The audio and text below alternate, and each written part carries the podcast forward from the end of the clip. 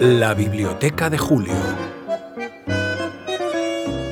Un podcast de la Fundación Juan Marc.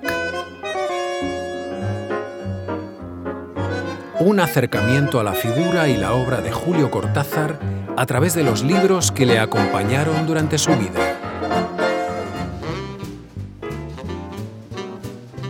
La biblioteca personal del escritor argentino fue donada por su viuda y legataria universal, Aurora Bernárdez, a la Fundación Juan Marc en 1993.